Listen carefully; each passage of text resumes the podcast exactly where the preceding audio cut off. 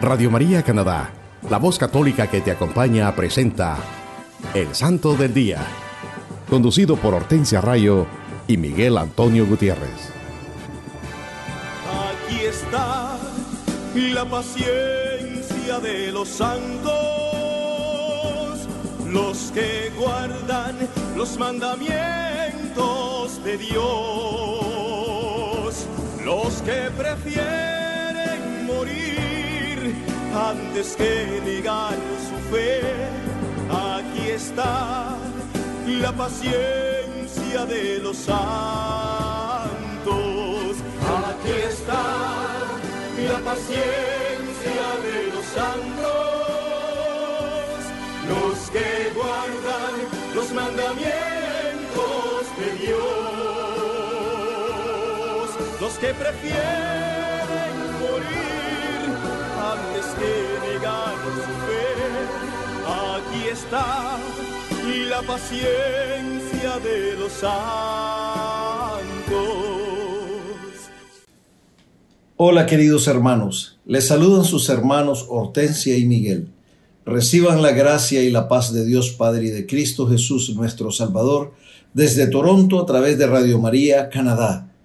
Es una bendición llevar a ustedes la vida e historia de los santos de nuestra Iglesia Católica en su programa Evangelizador el Santo del Día y Siete Minutos con Cristo.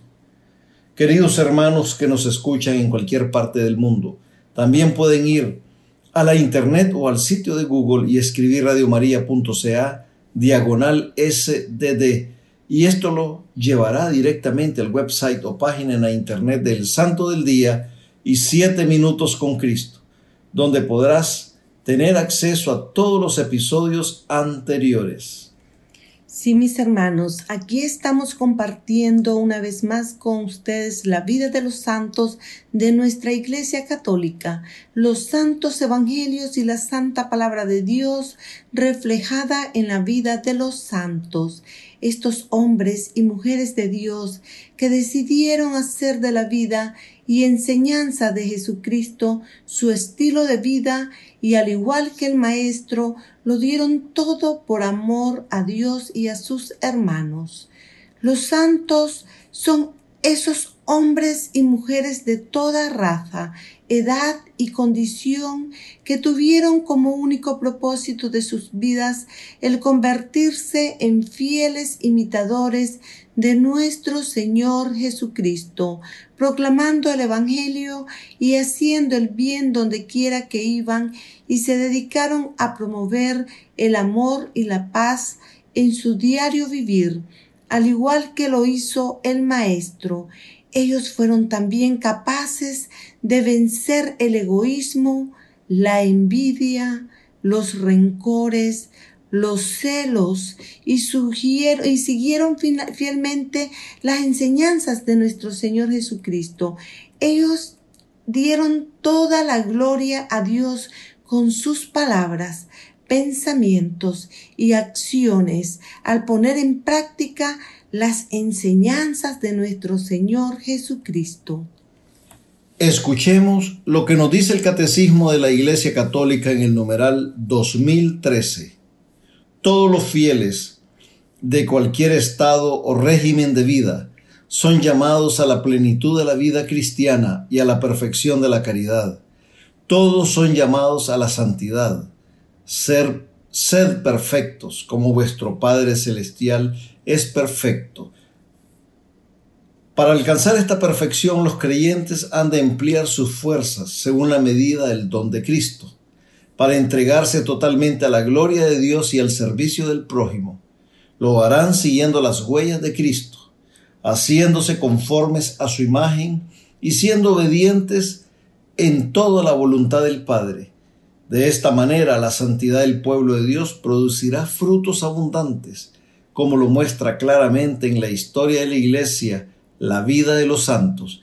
Hermanos, esto nos dice el catecismo de nuestra Iglesia Católica.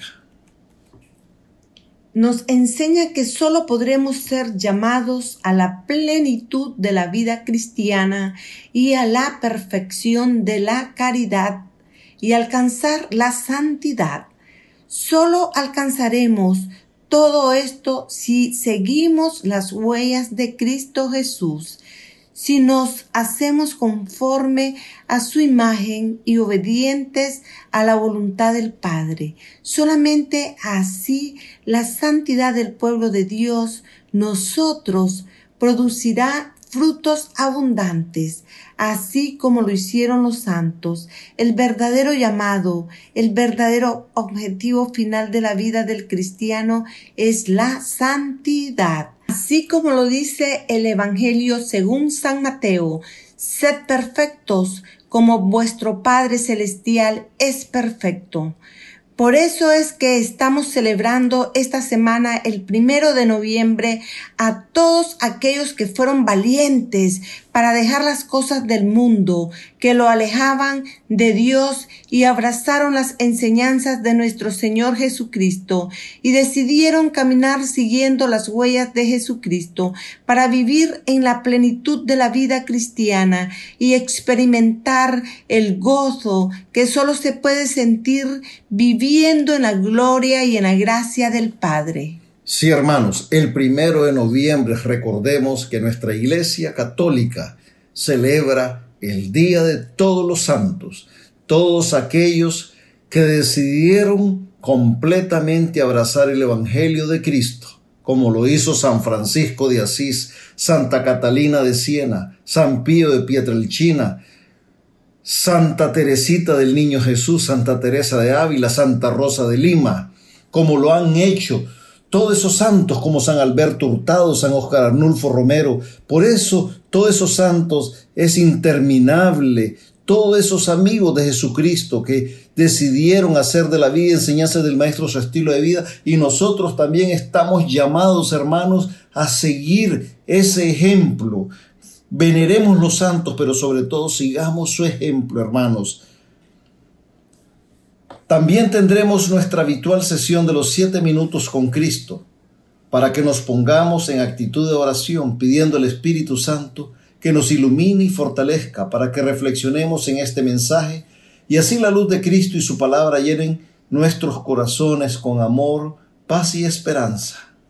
Sí, mis hermanos, como se lo mencionamos al comienzo, les tenemos un programa lleno de bendiciones que nos ayudará a enriquecer y fortalecer nuestra fe católica. Hoy les hablaremos de los amigos de Jesucristo, esos hombres y mujeres santos que decidieron hacer de la vida y enseñanza del Maestro su estilo de vida y que nuestra Iglesia Católica celebra esta semana. El 26 de octubre celebramos a San Rústico. Nació al comienzo del siglo V en Marsella Llegó a ser un predicador popular en Roma y luego monje en Lerins. Fue ordenado sacerdote y hecho obispo en Narbona. El arrianismo dividió a sus fieles y también unas pugnas internas. En un momento se sintió tan abrumado que trató de dejar su puesto y llevar una vida tranquila con Dios. Pidió al Papa León Magno que le permitiera renunciar a su cargo, pero el Papa le animó a perseverar. El santo obispo construyó una catedral, fue muy respetado por sus hermanos obispos y asistió al sínodo de Arles, donde el Papa León Magno condenó el nestorianismo. Esta herejía enseñaba que Cristo tuvo dos personalidades y dos naturalezas, y que la Santísima Virgen María fue la madre solo de la naturaleza humana. San Rústico murió en el año 461. Y el 27 de octubre estamos celebrando a San Evaristo. Era hijo de un judío de Belén. Fue el cuarto sucesor de San Pedro del año 97 al 105 durante el reino del emperador Trajano, se dice que él dividió Roma en parroquias con un sacerdote a la cabeza de cada una. No se sabe mucho de él. Puede ser que haya muerto como mártir y posiblemente enterrado en el Vaticano cerca de San Pedro. El 28 de octubre celebramos a San Simón y San Judas Tadeo apóstoles de Jesucristo. A San Simón se le llamaba el cananeo y también el celote, para distinguirlo de San Pedro y San Simeón, el hermano de Santiago el Menor. La expresión Ciro Caldea Cananeo significa lo mismo que el griego zelotes, nombre que según se dice se le dio debido a su gran celo por su fe, pero de acuerdo con otros fue por pertenecer a una secta entre los judíos llamada los celotes. Se supone que sufrió el martirio en Grecia. San Judas, conocido como Tadeo, fue un hermano de Santiago el Menor y parte de la familia terrenal de nuestro Señor Jesucristo. Los escritores primitivos afirman que predicó el Evangelio en Judea, Samaria, Idumea, Siria, Mesopotamia y Libia. Según Eusebio, regresó a Jerusalén en el año 62 y asistió a la elección de su hermano, San Simeón, como obispo de Jerusalén. Es el autor de una epístola a las iglesias orientales, particularmente a los judíos convertidos, dirigida como contra las herejías simoníacos, nicolaitas y gnósticos. Se dice que este apóstol padeció el martirio en Armenia, que entonces estaba dominada por Persia. La conversión en Armenia se dio aproximadamente 200 años después de Cristo. El 29 de octubre celebramos a San Narciso. Él nació al final del primer siglo de nuestra era. Tenía casi 80 años cuando fue nombrado obispo de Jerusalén. Había pasado casi un siglo de la destrucción de la ciudad y había sido reconstruida por el emperador Adriano. San Narciso presidió un concilio celebrado por los obispos de Palestina, en el cual se decretó que la Pascua cristiana siempre se observaría en un domingo y no junto con la Pascua hebrea. Él obró varios milagros y también fue calumniado injustamente por algunos de sus propios feligreses, pero Dios hizo que pronto se probara su inocencia y las mentiras vertidas por sus calumniadores fueron aclaradas. Este santo dejó Jerusalén y se retiró a la soledad, donde pasó varios años. En su ausencia, tres obispos gobernaron la sede. A ruego de los fieles tomó la administración otra vez, pero su avanzada edad no le permitió trabajar y nombró a Alejandro como su asistente. Murió cerca del año 222. Se dice en su historia que una vez hizo el milagro de convertir agua en aceite, que se estaba necesitando para que las lámparas de la iglesia alumbraran en la vigilia de Pascua. El 30 de octubre celebramos a San Marcelo, el centurión, mártir, en el año 298. El emperador Maximiano celebró su cumpleaños con una solemnidad extraordinaria. San Marcelo, un centurión cristiano en una de las legiones estacionadas en España, se negó a tomar parte en los sacrificios ofrecidos a los dioses y declaró ser cristiano. Cuando el capitán romano, que era su jefe, se dio cuenta, ordenó que San Marcelo fuera llevado a prisión. Después de las celebraciones, trajeron a San Marcelo delante de su jefe, que le preguntó por la razón de su conducta. San Marcelo respondió que era cristiano. Cuando él fue presentado a otras autoridades superiores, él fue condenado a muerte por seguir a Cristo Jesús. Se le acusó de haber desertado, por haberse negado a ofrecer sacrificios a los dioses paganos. El juez que debía firmar la sentencia, se negó a hacerlo por considerarla injusta. Él también fue condenado a muerte. San, San Marcelo fue decapitado y San Casiano fue ejecutado un mes después. San Casiano fue ese juez que se negó a firmar esa condena tan injusta y por eso los recordamos a San Marcelo y a San Casiano todos los 30 de octubre. El 31 de octubre celebramos a San Wolfgang. Este obispo nació alrededor del año 925. Era un hombre muy afamado por sus conocimientos y fue un gran profesor. Al morir Enrique, San Wolfgang entró en el monasterio benedictino de Ensilden, en Suiza, y ahí se dio a conocer por sus conocimientos, su piedad y facultades en general. Se ordenó sacerdote y se dedicó a la evangelización con otros sacerdotes. Después fue nombrado obispo, a pesar de su oposición al puesto. Él siempre deseó estar en soledad, pero ocupó el puesto de obispo y trabajó con mucho celo por la religión católica. Restableció la vida canónica entre los clérigos, fundó monasterios, predicó incesantemente y ejerció sus obligaciones como pastor espiritual con fidelidad ejemplar, ganándose el amor de sus fieles y la estimación de la corte real. Cuando murió, ya tenía una reputación de santidad y se le adjudican varios milagros por su intercesión.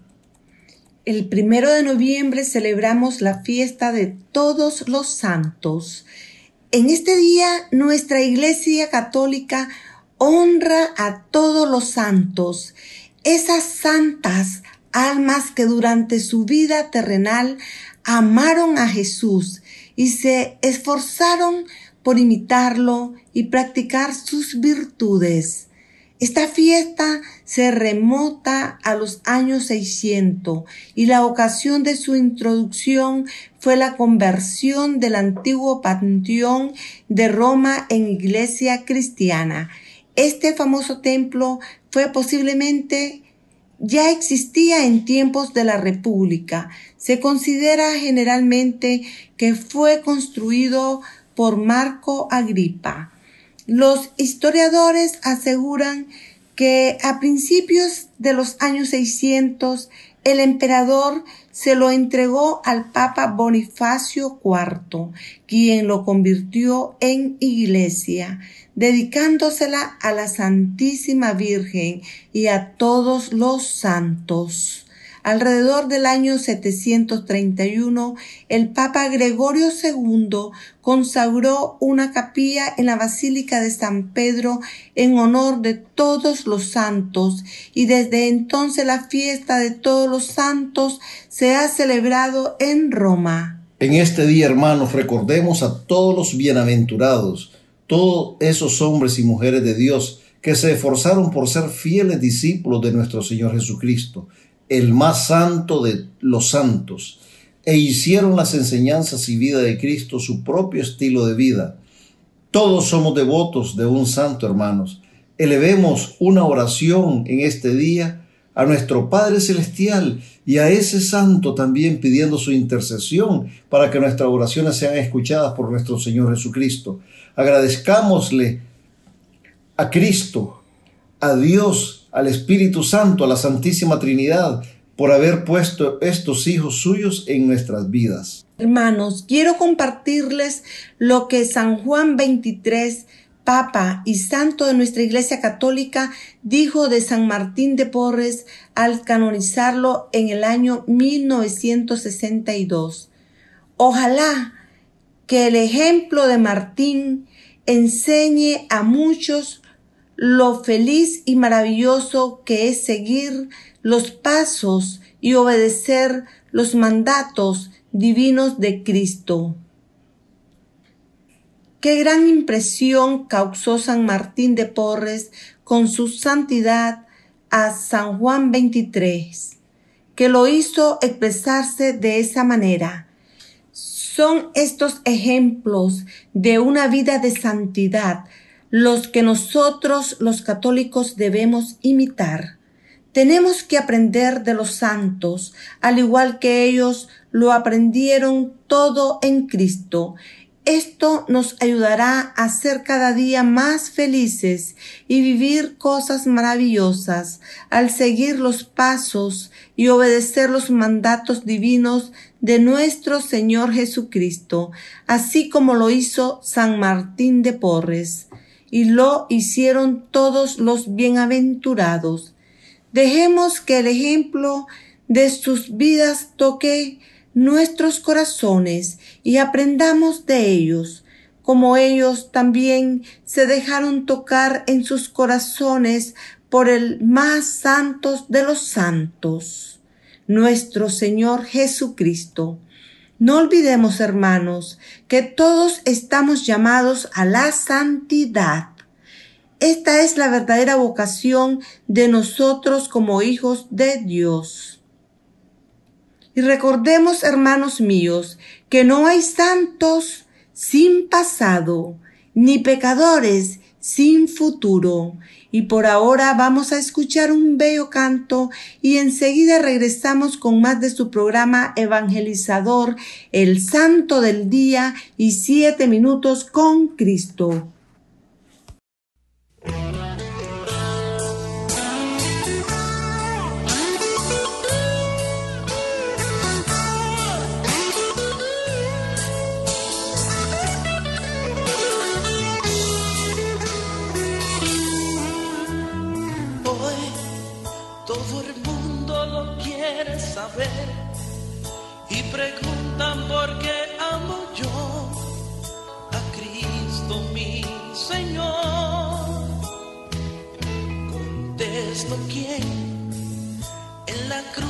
Entregó el corazón, pagó el precio, su sangre vertió para mi redención. Y al final venció la cruz y vive en mí. Y ahora pregunta la gente por qué.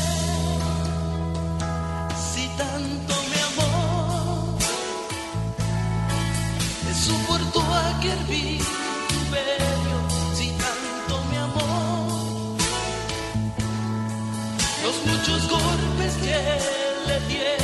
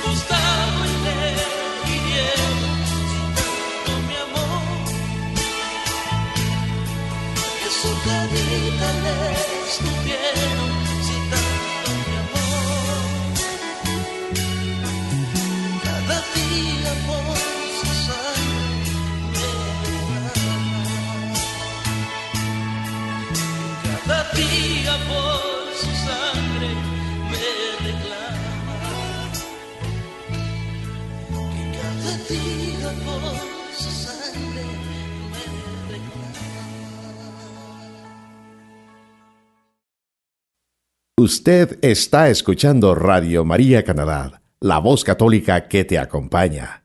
Continuamos con el programa El Santo del Día y Siete Minutos con Cristo, presentado por Hortensia Rayo y Miguel Antonio Gutiérrez. Hola queridos hermanos, Dios les bendiga hoy y siempre. Bienvenidos a una nueva emisión de Siete Minutos con Cristo, en esta nueva transmisión de Radio María Canadá la voz católica que te acompaña. Le saluda su hermano Miguel. Y nos dice la santa palabra de Dios en el Antiguo Testamento, en el libro de los números, capítulo 21, versículos del 4 al 11. Partieron de Or de la montaña, camino del mar de Suf, rodeando la tierra de Edom el pueblo se impacientó por el camino, y habló el pueblo contra Dios y contra Moisés. ¿Por qué nos habéis subido de Egipto para morir en el desierto? Pues no tenemos ni pan ni agua, y estamos cansados de ese manjar miserable. Envió entonces Yahvé contra el pueblo serpientes abrasadoras que mordían al pueblo, y murió mucha gente de Israel. El pueblo fue a decirle a Moisés, hemos pecado por haber hablado contra Yahvé y contra ti. Intercede ante Yahvé para que aparte de nosotros las serpientes. Moisés intercedió por el pueblo.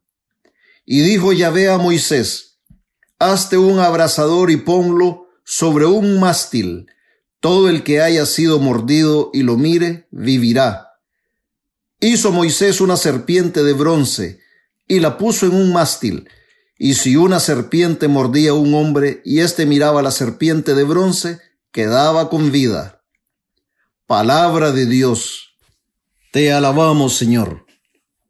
Queridos hermanos, en este día el Señor nos regala una hermosa lección que nos ayudará de sobremanera a entender que lo que más quiere Dios para nosotros es nuestra salvación.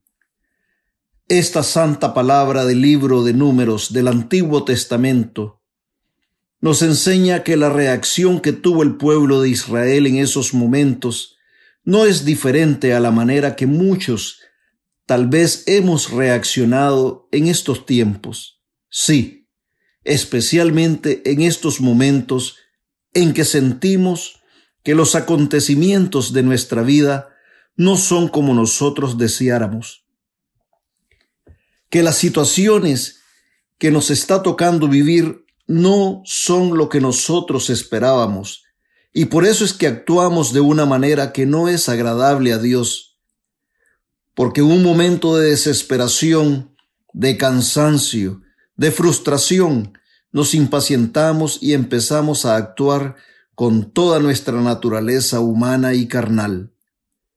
El hombre y la mujer carnal salen a relucir y comenzamos a ofender a Dios y a aquellos que le sirven al Señor.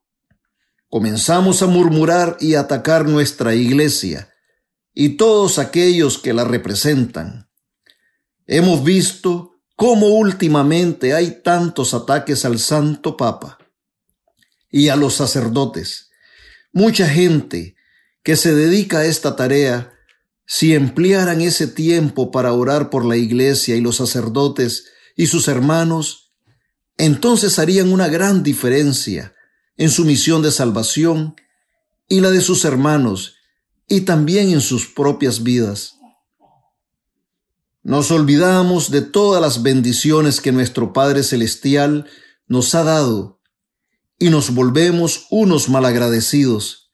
Sí, hermanos, porque nos enfocamos en nuestros caprichos, en lo que nos gustaría que pasara en nuestras vidas y en vez de alabar y glorificar a Dios por todo lo que nos ha dado, por su amor y misericordia, lo que hacemos es mostrar un mal agradecimiento a Dios. El pueblo de Israel iba caminando por el desierto, rumbo a la tierra prometida, guiados por Moisés, ese gran siervo de Dios. Pero se impacientaron porque tenían que hacer un recorrido más largo al rodear la tierra de Dom. Porque si pasaban por ahí, iban a ser atacados por los habitantes de esa tierra.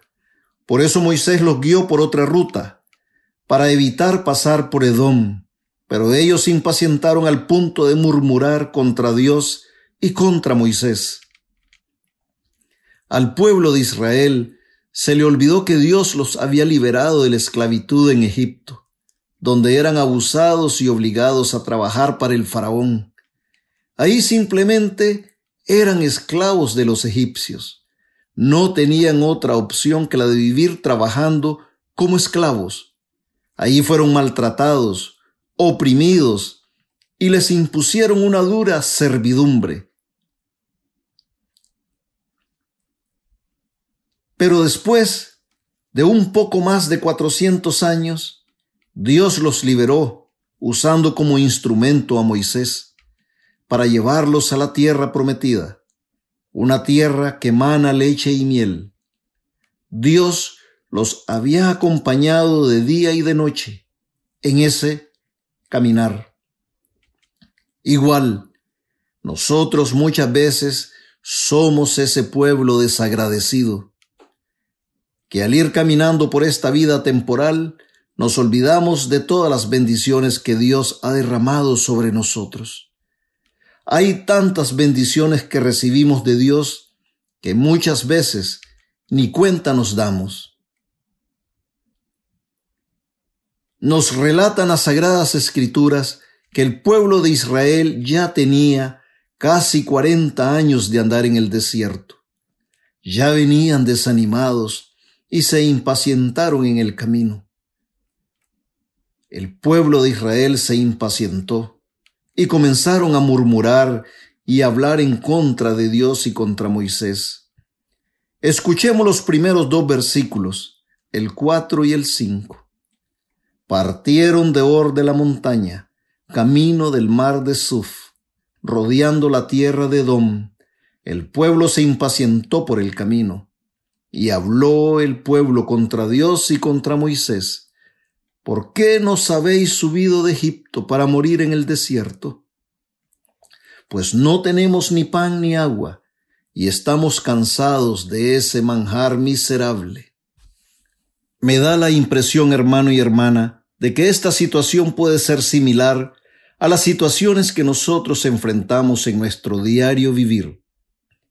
Especialmente en estos momentos, esta podría ser una situación tuya y mía.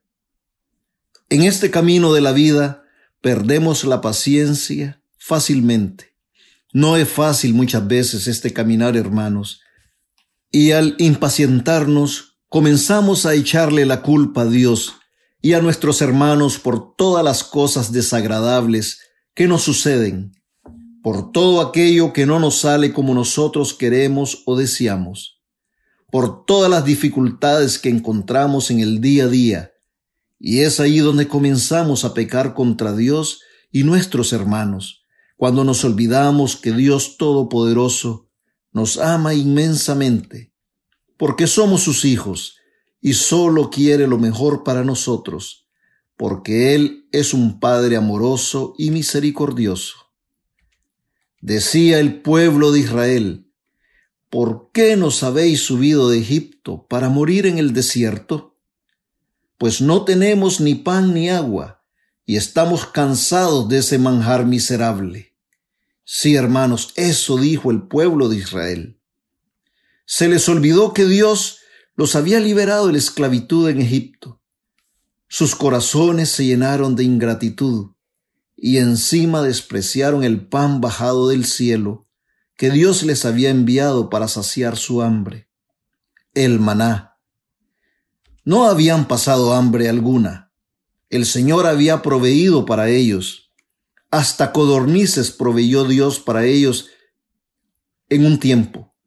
Pero simplemente se quejaban porque no podían comer lo que ellos querían, despreciando el pan bajado del cielo con que el Señor los había alimentado todo ese tiempo. ¿Cuántas veces, hermanos, nosotros actuamos de la misma manera?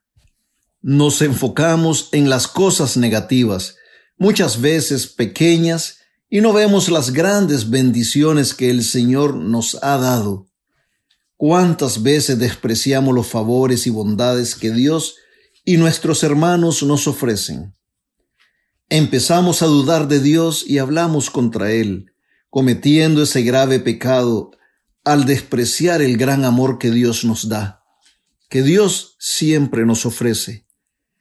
Nuestras preocupaciones comienzan a pesar tanto en nuestra vida que nos olvidamos de que si las ponemos en las manos de Dios, Él las va a aliviar.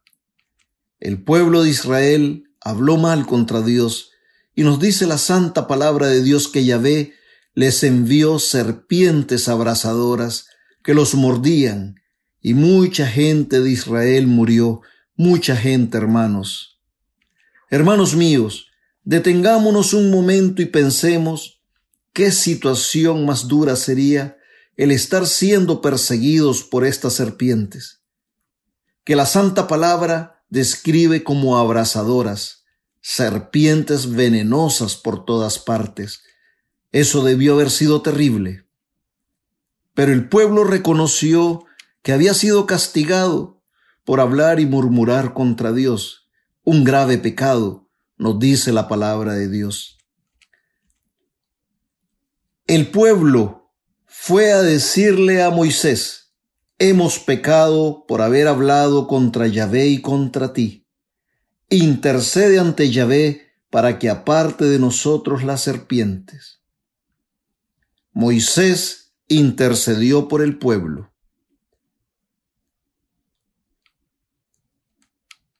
Nos ponemos a pensar, hermano, ¿qué fue lo que hizo Moisés? Él intercede por este pueblo soberbio, malagradecido y obstinado, para que termine este castigo que el Señor les ha enviado, el mismo del que ellos habían murmurado y atacado con su mal agradecimiento. Moisés no les tomó en cuenta sus insultos y ofensas. Como buen hermano, como un gran siervo de Dios, Moisés se conmueve e intercede por ellos, por sus hermanos. Si Moisés no interviene por ellos, tal vez todos hubieran muerto.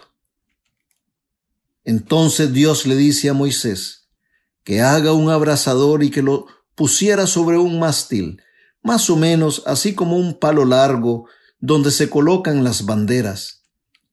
Y Moisés hizo una serpiente de bronce y la puso sobre este mástil.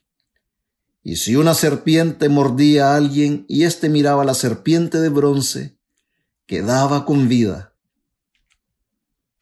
Esto nos enseña, hermanos, que cuando hay arrepentimiento hay perdón. Dios es amoroso y Él siempre nos ofrece la solución a nuestros problemas, a nuestras dificultades, como lo hizo a través de su siervo Moisés. Su misericordia es infinita. Cuando el pecador se arrepiente, Dios se conmueve y derrama su amor y misericordia sobre todos nosotros, hermanos.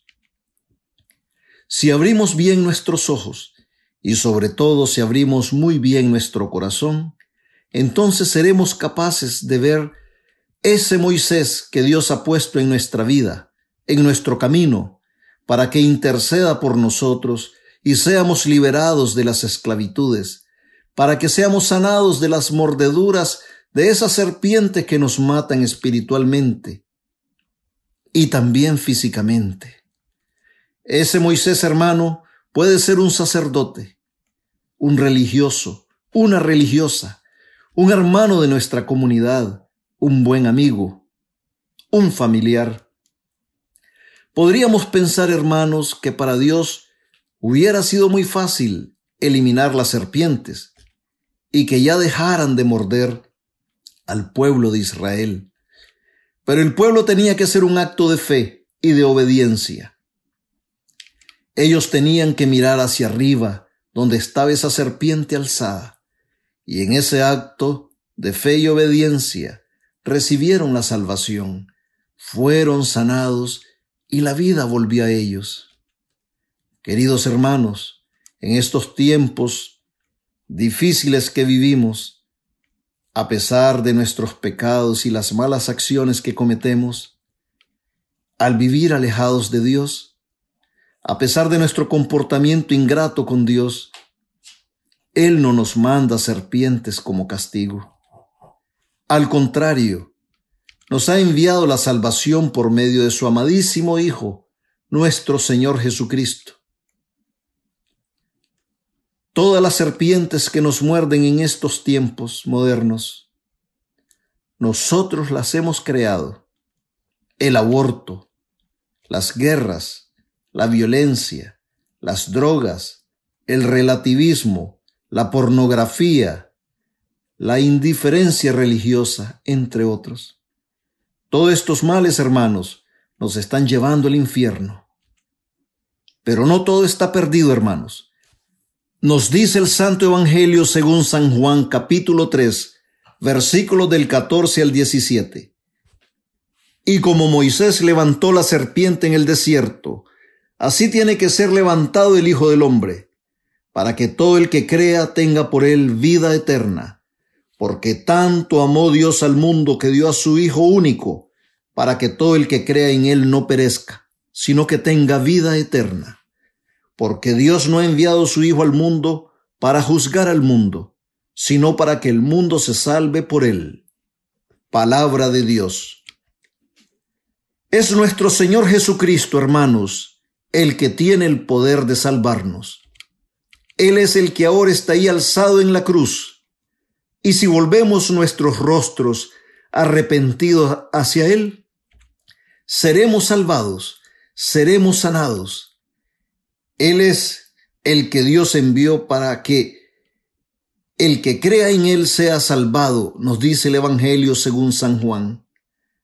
Hermano mío, hermana mía, no dejes que esas serpientes de las enfermedades físicas, emocionales, mentales, del rencor, de los vicios, del dolor causado por alguien que te ha hecho daño en tu vida, de ese hijo que está pasando por una situación de drogas o alcoholismo, de esa relación familiar que no funciona y muchas situaciones más no dejes que esas serpientes destruyan tus ansias de vivir y te causen la muerte. Vuelve tu rostro a Cristo, alzado en la cruz. Volvamos nuestras miradas a Cristo crucificado y seremos salvados. Él nos da la vida y vida en abundancia.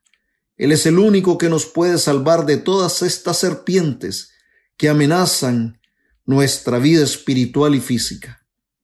Él es el que nos sana de cualquier enfermedad espiritual, corporal, mental y emocional. Nuestro Señor Jesucristo es el camino, la verdad y la vida. Si miramos a Jesucristo alzado en la cruz, seremos sanados. El profeta Isaías nos lo dice en el capítulo 45, versículo 22. Volveos a mí y seréis salvados, con fines todos de la tierra, porque yo soy Dios, no existe ningún otro. Palabra de Dios, te alabamos, Señor. Sí, hermanos, solo Cristo es el que tiene el poder de sanarnos y liberarnos de toda enfermedad espiritual y física.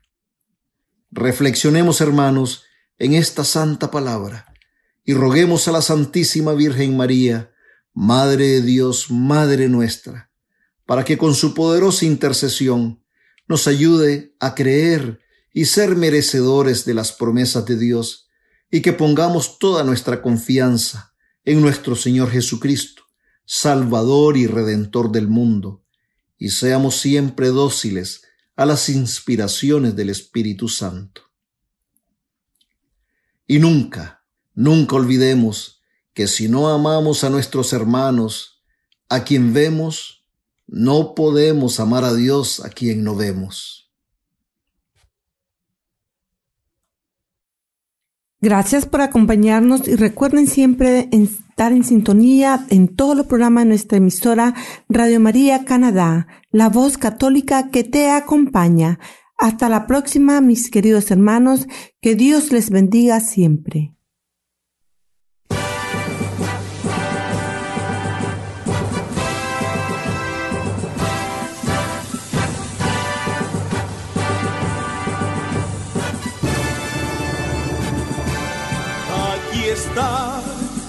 La paciencia de los santos, los que guardan los mandamientos de Dios, los que prefieren morir antes que negar su fe. Aquí está la paciencia de los santos. Usted escuchó El Santo del Día y Siete Minutos con Cristo, conducido por Hortensia Rayo y Miguel Antonio Gutiérrez, en Radio María Canadá, la voz católica que te acompaña. Los que prefieren morir antes que negar su fe, aquí está la paciencia de los santos.